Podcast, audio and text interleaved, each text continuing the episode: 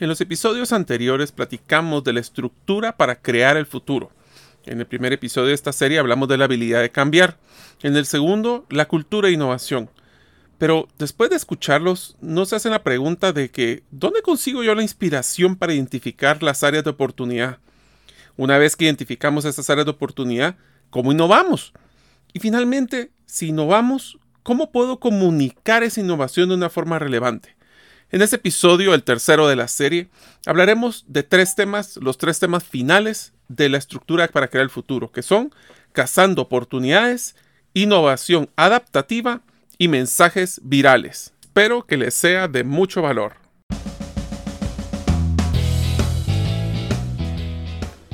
Bienvenidos al podcast Gerente de los Sueños, donde le brindamos las herramientas prácticas, competencias e inspiración para que los líderes de impacto cumplan sus sueños. Soy su anfitrión, Mario López Alguero, y mi deseo es que vivas la vida con pasión, resiliencia y templanza. Bienvenidos.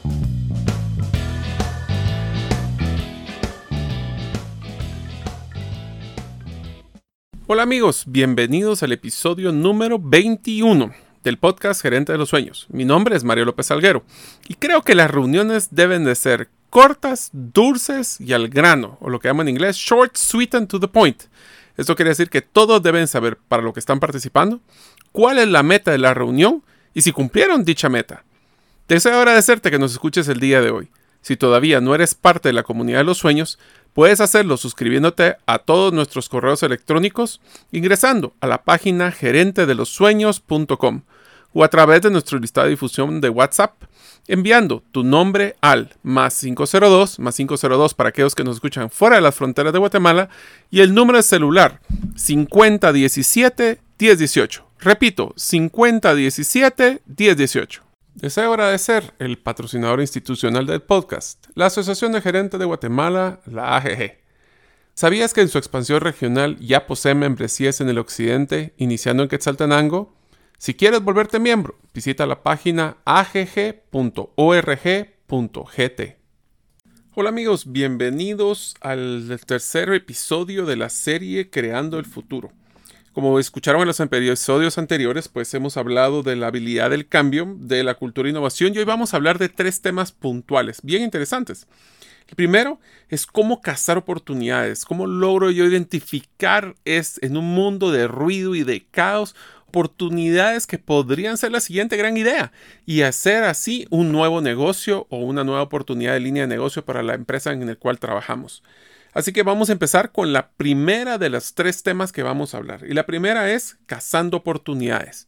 Eh, empezamos este capítulo con el del libro, como recordamos, este es el libro de, eh, inclusive este es un libro bien interesante porque empieza de un lado como creando el futuro eh, tácticas de un modelo disruptivo de pensamiento y después si uno le da la vuelta, se vuelve el Innovation Handbook o el manual de innovación. Así que vamos a empezar con esta tercera parte de la estructura de Creando el Futuro que se llama Cazando Oportunidades. Y habla el inicio del capítulo lo siguiente. Dice, la innovación y la ventaja estratégica depende de la capacidad de anticipar tendencias e identificar la próxima gran idea o gran cosa al lanzar una amplia red y generar ideas, puede filtrar el caos para identificar patrones de oportunidad. Y entre los primeros temas que habla el capítulo es que no hay ningún tipo de innovación si ustedes ya creen saber la respuesta de las preguntas que están haciéndose. ¿Esto qué quiere decir? El cerebro del humano está diseñado para validar lo que nosotros ya creemos que es realidad o que lo que es la verdad. Entonces, para poder hacer más abiertos a las oportunidades, tenemos que estar abiertos a modelos diferentes de nuestro pensamiento y no traer una idea prediseñada de lo que es. Voy a utilizar un ejemplo muy simpático. Uno de los valores de los cuales yo siempre promuevo las empresas es relevancia. Y relevancia tiene un concepto muy básico de hacerse la siguiente pregunta y es, más que lo que es importante para mí es qué es importante para el cliente. Y para poder encontrar lo que es importante para el cliente, no debemos de suponer, debemos de preguntar. Por eso se necesita una mente muy abierta y un interés de explorar a veces cosas irrelevantes, eh, ideas locas o cosas que se parecen tan ilógicas que a lo mejor puede ser algo interesante de un modelo disruptivo. Entonces, la pregunta que quiero que ustedes se pregunten es, y yo no sé si a ustedes les está sucediendo actualmente en, en los momentos de crisis que podrían estar en las empresas, es que existe muchísimo ruido. Y cuando hablo de ruido es que están eh, manteniendo el, día a día, estamos manteniendo los reportes, las ventas de nuestros productos tradicionales. Y entre todo ese caos, ese ruido, la primera pregunta es, ¿y en qué momento vamos a innovar? Si nosotros apenas podemos mantener lo que tenemos actualmente. Por esto que en el libro explica una herramienta, diría yo, que es cómo poder filtrar ideas. Entonces empezamos con nuestros hablemos las categorías principales de dónde podemos obtener esta inspiración. El número uno, pues es obvio, es lo que hablábamos anteriormente, es a través de los clientes. Pero hablemos de a través de los clientes, vamos a escuchar después en los siguientes partes de los capítulos una parte interesante que es de que no solo tenemos que preguntarle al cliente qué es lo que usted quiere o qué es lo que usted podría, cómo mejoraría esto. Esa es una parte básica, pero tenemos que también entender su forma de pensar. El siguiente es hablar de los competidores, de las tendencias de mercado, de la propia economía, de las redes sociales, algunos reportes de tendencias, demografías y especialmente algo que está muy de moda ahora, que es el Big Data. Para los que no conocen el concepto de Big Data es que hoy por hoy todas las personas y todas las empresas están acumulando mucha información desde los patrones de nosotros como consumidores de qué es lo que compramos. por ejemplo, voy a utilizar el ejemplo de Amazon esta es una, eh, pues una tienda en línea para los que no lo conocen. Yo creo que todos los conocemos y algunos, muchos hemos comprado.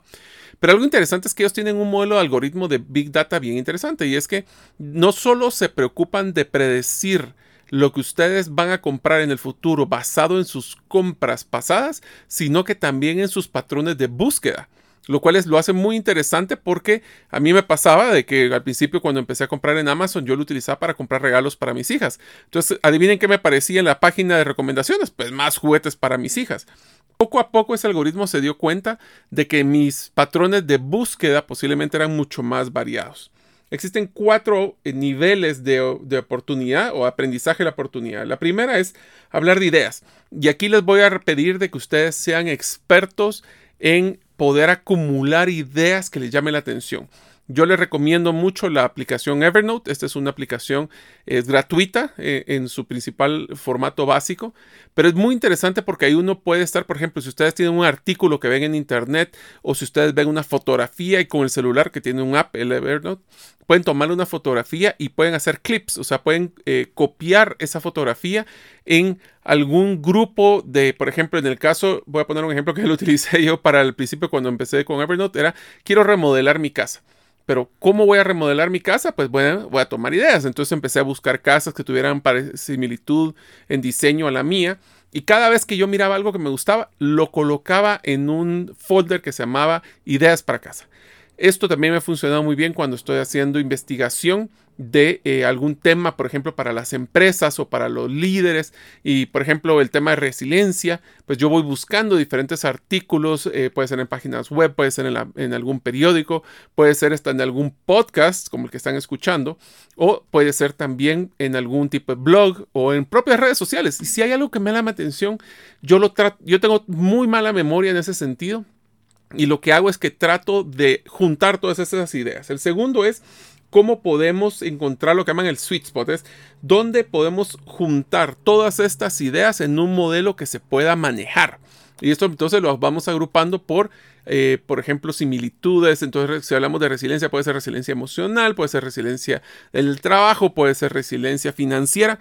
Entonces, vamos agrupándolos en, en diferentes clusters. El tercero son lo que llaman las megatendencias. Hoy les voy a contar que eh, Hunter, que les recomiendo entrar a la página, ahí está el detalle de todas estas tendencias. Principalmente se enfocan en seis patrones de oportunidad y 18 megatendencias que describiremos en unos minutos. Y finalmente, los patrones de oportunidad donde nosotros ya consolidamos todo este conocimiento para poder ver las oportunidades y las eh, pues diseños de plataformas, de prototipos para probarlos, que es parte de la metodología que vamos a hablar en un momento. Así que lo que tenemos que invitar a todos los que nos están escuchando el día de hoy es, deben de ser curiosos. Creo que esa es una competencia blanda o una competencia de liderazgo del futuro que tienen que desarrollar ya, tienen que ser curiosos, no tienen que acostumbrarse a mantener el status quo, ya que eso lo que puede hacer es que los puede su cerebro puede diseñar respuestas a preguntas que ustedes están empezando a hacer. Así que vamos a empezar con unos niveles, hablando de cuáles son esos niveles donde podemos empezar a ser más curiosos. Lo primero es hablar de ideas individuales, como por ejemplo, ¿qué son esas cosas que eh, pueden ser populares? ¿Qué son esas cosas que son únicas, que no necesariamente son populares, pero pueden ser disruptivas, pueden ser diferentes? ¿Y qué cosas? Eso es algo bien interesante, que es uno de los aprendizajes mayores. ¿Qué, ¿En qué cosas están invirtiendo dinero en mercadeo? Inclusive ahorita en crisis, ¿cuáles son esos lugares, mercados, tendencias que están ustedes viendo que todavía están siendo sumamente activas? Ahí sí que las ideas realmente únicas pueden hasta cambiar el patrón del comportamiento de los consumidores. Tenemos que estar constantemente cazando esos, eh, esas ideas y agrupándolas en clústeres de oportunidad para que después podamos encontrar lo que es una de las grandes eh, habilidades de nuestro cerebro, que es poder identificar patrones. Para que eso podamos empezar a hacer, pues entonces algún tipo de enfoque o de alineación para ver ese tipo de oportunidades. Vamos a utilizar un ejemplo muy sencillo que fue el que utilizaron en el libro, que me pareció muy interesante, principalmente porque me doy cuenta de que, especialmente en una industria como la de turismo que se encuentra ahorita tan golpeada, están haciendo innovaciones impresionantes. Entonces, por ejemplo, van a utilizar el, el primero que es cómo diseñar un hotel que sea diferente, algo que sea muy hip o algo que sea muy cool, como dirían entonces los jóvenes. Entonces las preguntas que deberíamos hacernos diseñando este hotel es, por ejemplo, ¿qué ¿cómo se miraría este, este hotel? ¿En qué tipo de ciudad o si estaría en la playa o en las ciudades estaría este hotel? O sea, ¿cuál es su ubicación? Eh, ¿A quién sería la demografía que estaría enfocado este hotel? ¿Cuál sería la temática? Porque ahora ya se dieron cuenta que muchos de los hoteles van a tener temáticas para poder sobrevivir en un mundo donde la gente quiere una experiencia más que solo ir a dormir qué tipo de música inclusive se estaría colocando en el elevador. Cosas tan sencillas o tan prácticas. ¿Cuál, ¿Qué es lo que haría de las habitaciones una forma tan diferente? ¿Qué tan, puedes utilizar una expresión guatemalteca, qué tan chilero o qué tan emocionante podría ser el hotel? Todas estas son preguntas que habremos de empezar preparando. Entonces, lo primero que tienen que hacer ustedes es empezar desde cero. Si ustedes tienen un hotel y lo quieren renovar, les es bien difícil que empiecen con el hotel como base porque lo que si se quieren hacer un modelo disruptivo innovador, les recomiendo que empiecen con un libro en blanco.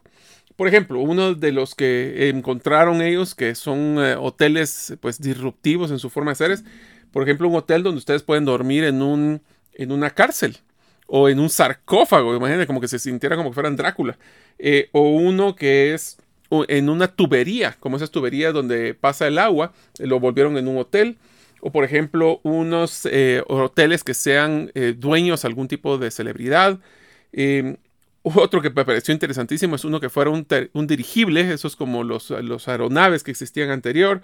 Eh, otro es uno que está diseñado para lo que es aventura extrema, que lo que tiene es que en la pared del hotel tiene esos lugares para poder subir como que si fueran rocas. Hay algunos que yo inclusive me encantaría, como por ejemplo el hotel donde está sumergido bajo el agua o algunos que son de contenedores, otros que son en cuevas, o inclusive algunos que son de mucho lujo, como el hotel del Rolls Royce, ¿verdad? Entonces son bien interesantes. Ahora, esos son los tipos de ideas que uno va investigando en el mercado. El siguiente es, ok, ¿cuáles son ese tipo de experiencias diferentes que podrían ser interesantes para este hotel?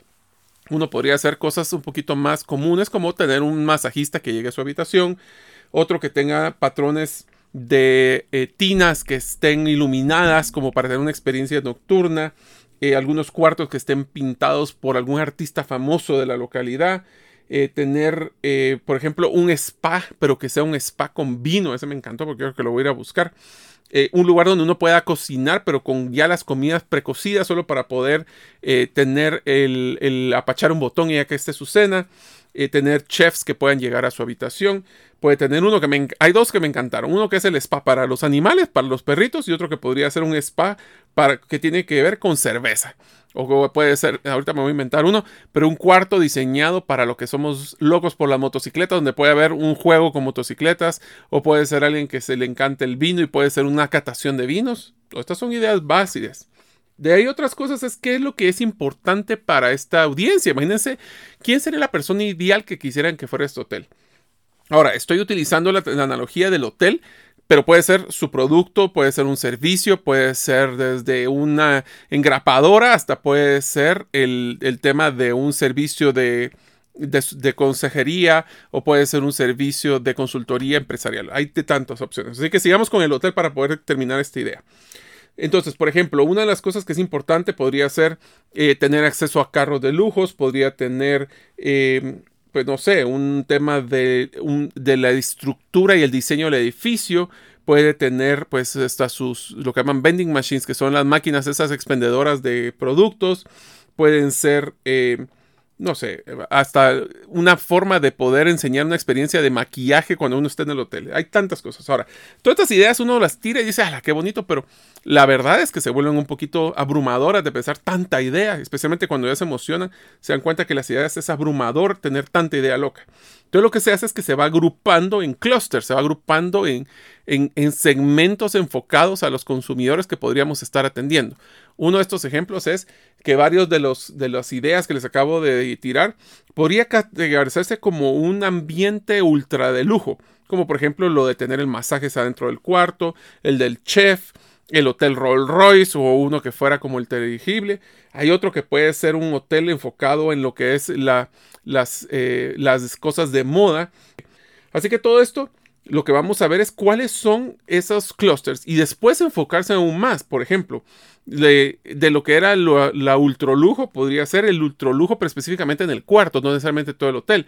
Entonces sí encaja en el tema del chef y el tema del spa adentro de la habitación. Entonces, así vamos armando clusters, por ejemplo, otro podría ser el enfoque hacia las mascotas, donde pueden estar hablando del spa que pudiera tener, podría tener un área donde podrían hacer sus necesidades del perro dentro de la habitación. Entonces, vamos armándolos en grupo. Otro podría ser enfocado hacia la juventud, donde se puede armar de el tema extremo puede ser algunos que pudieran tener solo estacionamientos para bicicletas o para skateboards. O sea, hay tantas cosas que uno podría ir enfocando. Entonces, empezamos con ideas, miramos los patrones, los agrupamos en clusters y después nos enfocamos en el consumidor y qué es lo que el consumidor apreciaría y pagaría, porque entonces ahí entramos a la propuesta de valor.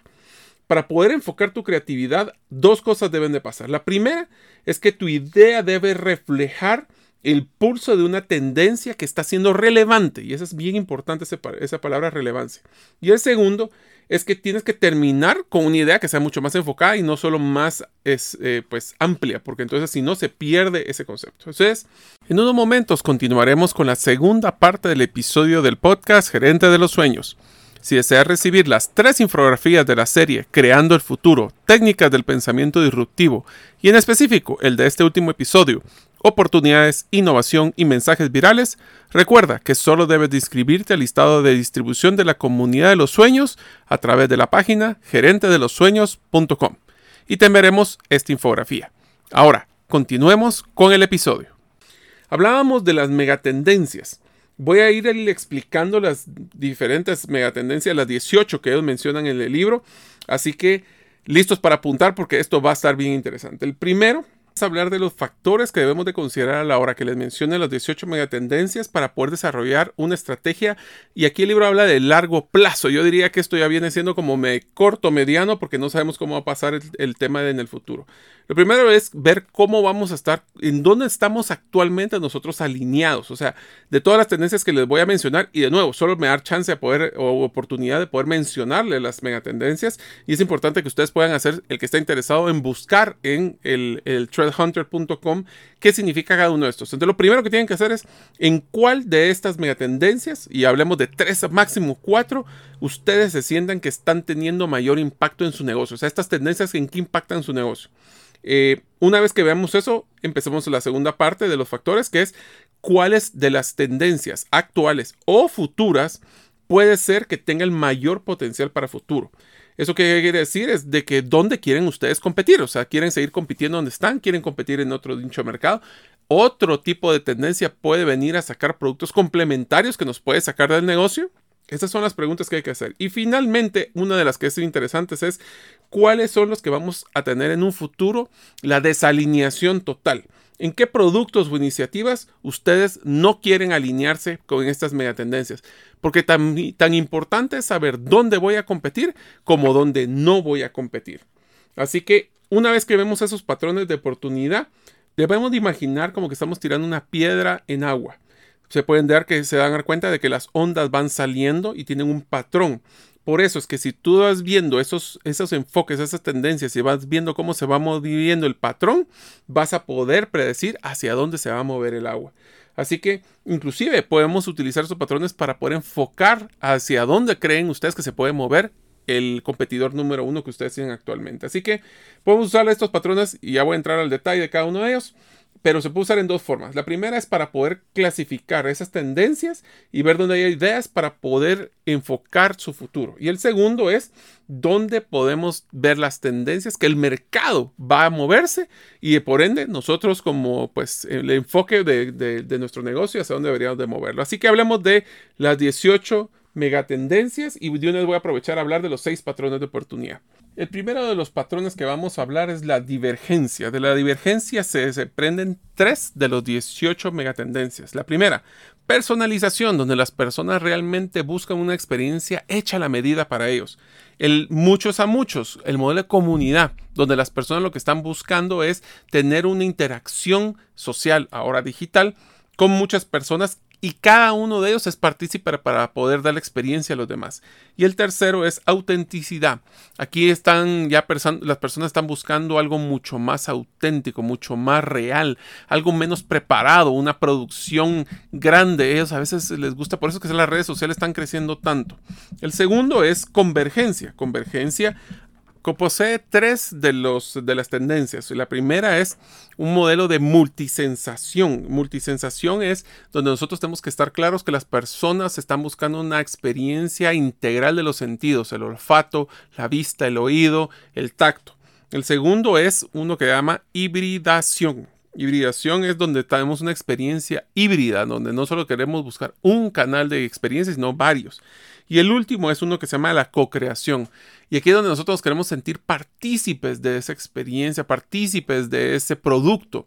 El ejemplo que puedo utilizar, y es uno de los que menciona el dueño, el que hizo el libro, es eh, el tema del Lego. Lego existe un diseñó cuando estaba en problemas y tenía problemas para pagarle a sus diseñadores. Lo que hizo fue crear una comunidad de diseñadores que co-crean conjuntamente los diseños de las siguientes épocas que van a sacar o los diferentes diseños que van a sacar Lego.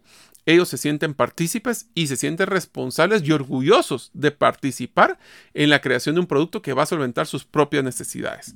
El siguiente que tenemos es reducción. Y la reducción tenemos tres también eh, de las tendencias. El primero es la curación. El segundo es la simplicidad.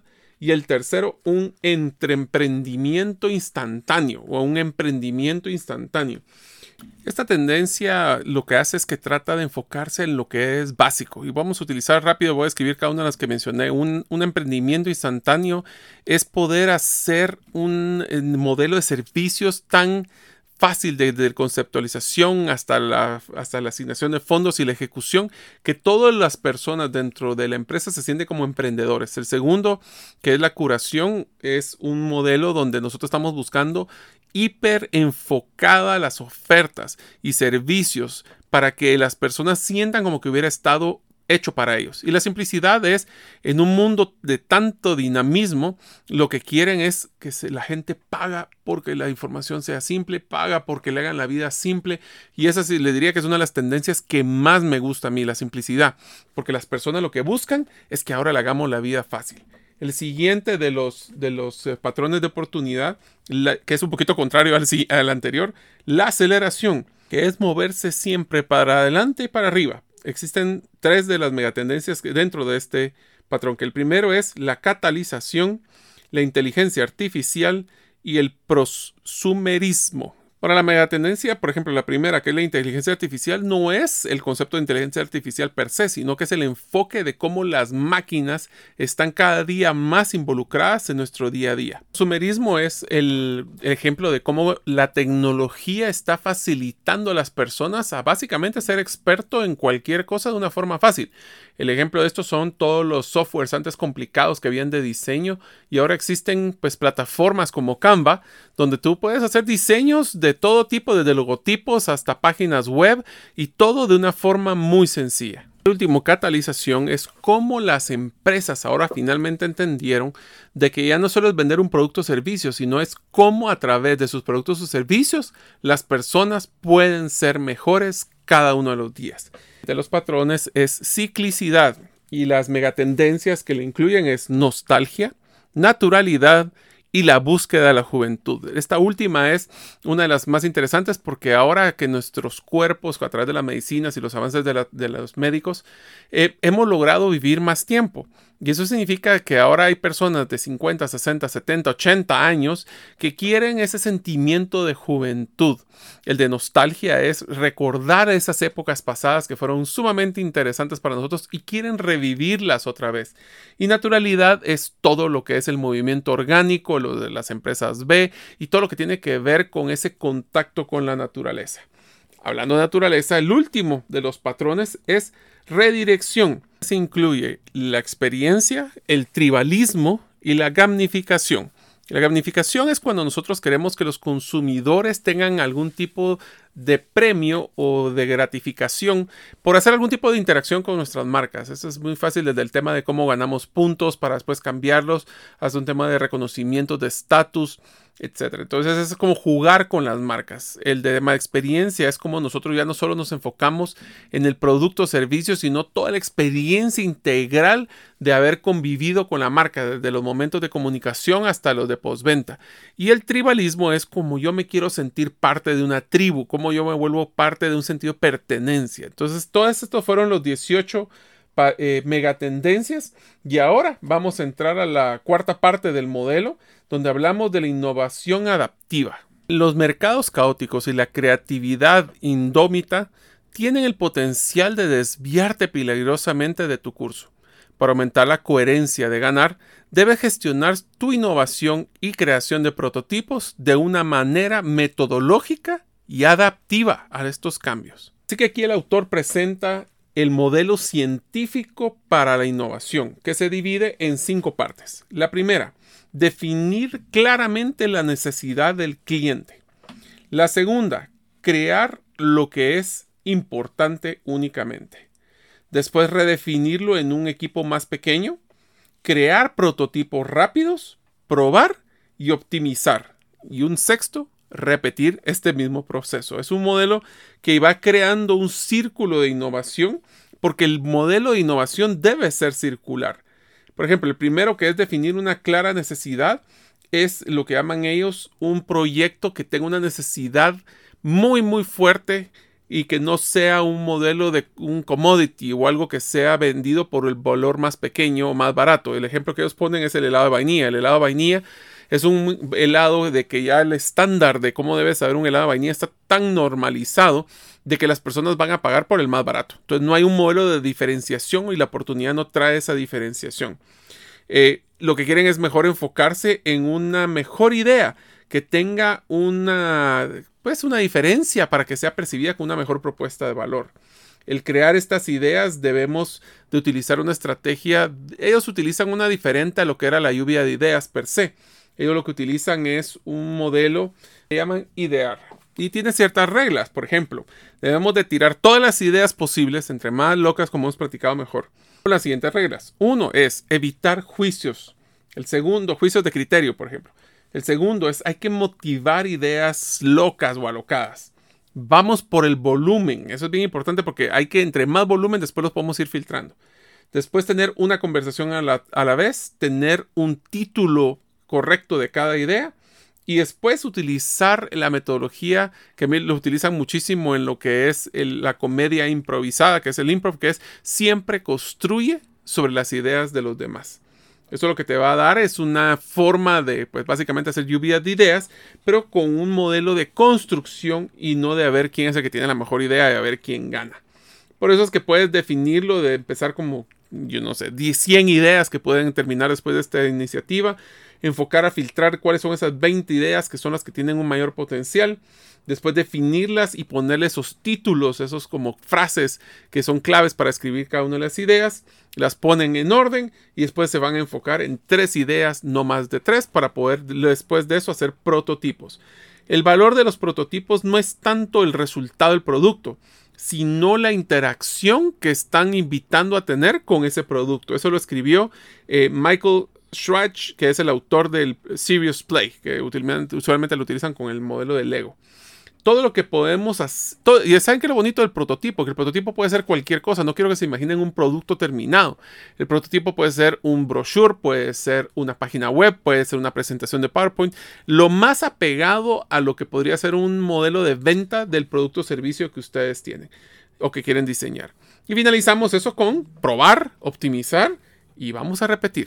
Así que eso nos ha traído a poder crear algunas técnicas interesantes, como por ejemplo eh, ellos hablan de la innovación como un modelo de manejar una inversión en la bolsa de valores. Y aquí les voy a dar algunos, eh, yo sé que este es un modelo de innovación, pero aquí van algunas recomendaciones que aplican también a cómo aplicar eh, un buen criterio de inversión en la bolsa. Lo primero es diversificar. Para poder incrementar la probabilidad de éxito, debemos de probar en varias opciones y no quedarnos el concepto, no todos los huevos en una sola canasta. Pueden trabajar en varios proyectos a la vez, pueden tener momentos específicos para explorar oportunidades, pueden buscar proyectos que sean de alto riesgo y bajo riesgo, como un mix que podría tener en sus diferentes eh, pues, acciones que están invirtiendo. El otro es manejar siempre un modelo de presupuesto o un modelo del tamaño de la apuesta que quiero utilizar en cada uno de estos proyectos. Utilizar pues limitantes eh, artificiales como poder ponerle un tiempo limitado para terminar el prototipo, una cantidad de dinero, o una cantidad de horas sombra. Así que podemos tenerle siempre un contexto de presión y un sentido de urgencia. Eh, tenemos que levantarnos fuertes después de lo que ellos llaman una mordedura de, culebra o de, serpiente, que es todos vamos a, a tener problemas. Pero el éxito es de aquellos que, aunque hayan tenido un problema, aunque hayan tenido un muy mal fracaso, se levantan y siguen adelante. No juegues con, la, con el dinero de la, de la casa, esa es una de las expresiones que utilizan, porque al mismo tiempo, así como no hay, hay que levantarse de las derrotas, no hay que acostumbrarse a un potencial éxito prematuro, porque no tenemos garantías eso va a seguir en el futuro. Y tenemos que quitar rápido y aprender. Este es algo que me aprendí cuando hice una entrevista con varios emprendedores de muy alto nivel, que les hicimos la pregunta, ¿qué es lo que ustedes se arrepienten de no haber hecho bien en sus emprendimientos? Y fue haber cortado iniciativas que las extendí en el tiempo porque tenía algún tipo de factor emocional, porque fue un proyecto que yo le puse mucho corazón. Entonces, la última de estas eh, propuestas es le quiten rápido la hierba para poder mantener las rosas. Ese es el concepto de tiremos las partes que los proyectos que realmente no tengamos miedo a cortarlos, porque puede ser que eso se vuelvan un ancla. Y finalmente, la parte 5 de la estructura de Creando el Futuro es mensajes virales. Vivimos en un mundo que está saturado de caos. Si quieres tener una, una, idea que sea innovadora y que salga fuera de todo ese ruido, necesitas poder crear historias que sean relevantes y que sean, que sean diferentes, ese sería. Para cultivar una infección, en este caso una idea infecciosa o de viral, las ideas deben de tener una resonancia, deben tener una relevancia o eco con la relevancia de las personas, especialmente porque te van a ayudar a poder tener una ventaja competitiva, competitiva contra las personas. Eh, hablan aquí de un ejemplo, es un ejemplo que si espero que algún día ustedes lo encuentren en internet, es que en 1900, 2005 fue cuando Tread Hunter hizo una, una, pues una iniciativa para empezar a utilizar los modelos de videoconferencia. Y una de las cosas que se dieron cuenta cuando empezaron a hacer todas estas tendencias fue un producto muy innovador que se llamaba el medio traje. ¿Y qué es el medio traje? Es un traje que solo se sirve de la cintura para arriba y está diseñado para cuando estás eh, teniendo muchas reuniones por videoconferencia, pero no quieres ponerte todo el traje para poder verte formal. Entonces lo que hacían es que era un medio traje y solo se utilizaba con un zipper atrás para poder tener videoconferencias de un modelo muy formal. Entonces, para crear algo que sea interesante a tus clientes y para que eso tiene que tener un potencial de que sea viral, tiene que ser diferente debes también tener claro de que no solo se trata la idea, sino cómo es que tú empaquetas ese producto. Tienes que darle también un modelo de diferenciación en el paquete que estás dando. Aunque tengas un el ejemplo que ellos utilizan es que uno de los eh, de las personas que mejor toca eh, violín en el mundo cobra miles de dólares el minuto para poder tocar en los grandes lugares y los grandes salones, pero las personas lo pusieron en el metro de Estados Unidos y creo que siete de personas nada más pararon a verlo. Entonces se da uno cuenta que el paquete también importa. Otra cosa es que tienes que enfocarte en las emociones para contar las historias. Es importante saber que las personas no son lógicas a la hora de tomar sus decisiones. Y eso, si se dieron cuenta, lo hemos platicado en los episodios anteriores. La mente humana no está tan enfocado en procesar temas muy lógicos. Lo que sí está enfocado es poder unir historias para poder tomar un criterio, especialmente por un factor emocional. También hay que contextualizar ese mensaje en un modelo económico y cultural. ¿Qué quiere decir esto? Por ejemplo, tienes que hablar no le tienes que hablar a los clientes, sino tienes que hablar con los clientes. Ese es un, modelo muy de empoderamiento hacia el cliente. Si tú le estás hablando como que fueras un niño al cliente, difícilmente se va a volver viral. El ejemplo de esto es que ponen en el libro es la Harley Davidson. Harley Davidson, su contexto, su mensaje es muy sencillo. Es que cualquier contador promedio de edad de 40, 50 años en un fin de semana va en una Harley con chaleco de cuero y va a un pueblo pequeño y todo el mundo le tiene miedo. Ese es un concepto, por ejemplo, de cómo le puedes crear una cultura, una mitología, un contexto para crear emociones alrededor de tu marca. Articula tu misión en un, en un mantra, le llaman ellos, que es como un slogan, pero un eslogan que tenga, que tenga esencia, no solo que sea un montón de palabras que no sirvan de eso. En el ejemplo es en un libro que se llama Made to Stick, eh, los hermanos Heath eh, hacen un concepto de que este mantra solo funciona si realmente sirve para priorizar. Por ejemplo, si nosotros decimos que el servicio es lo más importante, que ese servicio, si es un mantra, si es una pasión realmente que de verdad se vive, va a ser el que va a guiar en la hora que un cliente esté enojado, una decisión, deberíamos de tomar un, un esfuerzo adicional para quedar bien con él.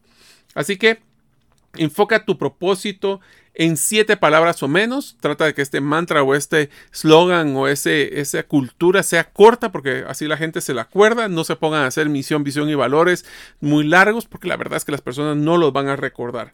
Short, sweet and to the point. Esa es una expresión que utilizo para, las, eh, para hacer reuniones. Es cortas, al, dulces y al grano, sin tanta vuelta.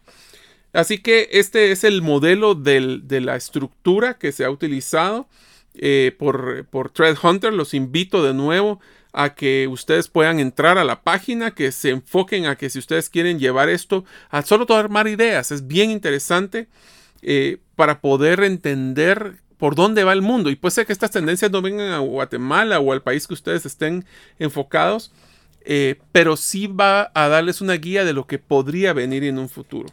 Con esto pues terminamos una serie muy interesante especialmente porque ahorita los momentos de caos y de crisis es cuando las personas se vuelven innovadoras por necesidad, muchas veces no por, por gusto, sino porque no les queda otra, porque hay que sobrevivir. Así que los invito a que con estos tres episodios ustedes tengan una guía práctica de poder eh, pues tener claridad, tratar de salir de ese caos, de ese ruido y que realmente ustedes puedan ser de esas personas que hagan algo diferente, que innoven y que a través de eso creen un futuro para cumplir sus sueños. Espero que les haya gustado y los veo en el próximo episodio. Gracias por escuchar el episodio de hoy de Gerente de los Sueños. Recuerda que para lograr cumplir tus sueños solo debes de ponerle fecha y tomar acción. Las notas y material complementario de cada episodio puedes encontrarlo en la página gerentedelosueños.com. La música que han escuchado es Feeling Good de Kevin MacLeod y pueden encontrarla en incompetech.com. Hasta la próxima y que sigamos haciendo nuestros sueños una realidad.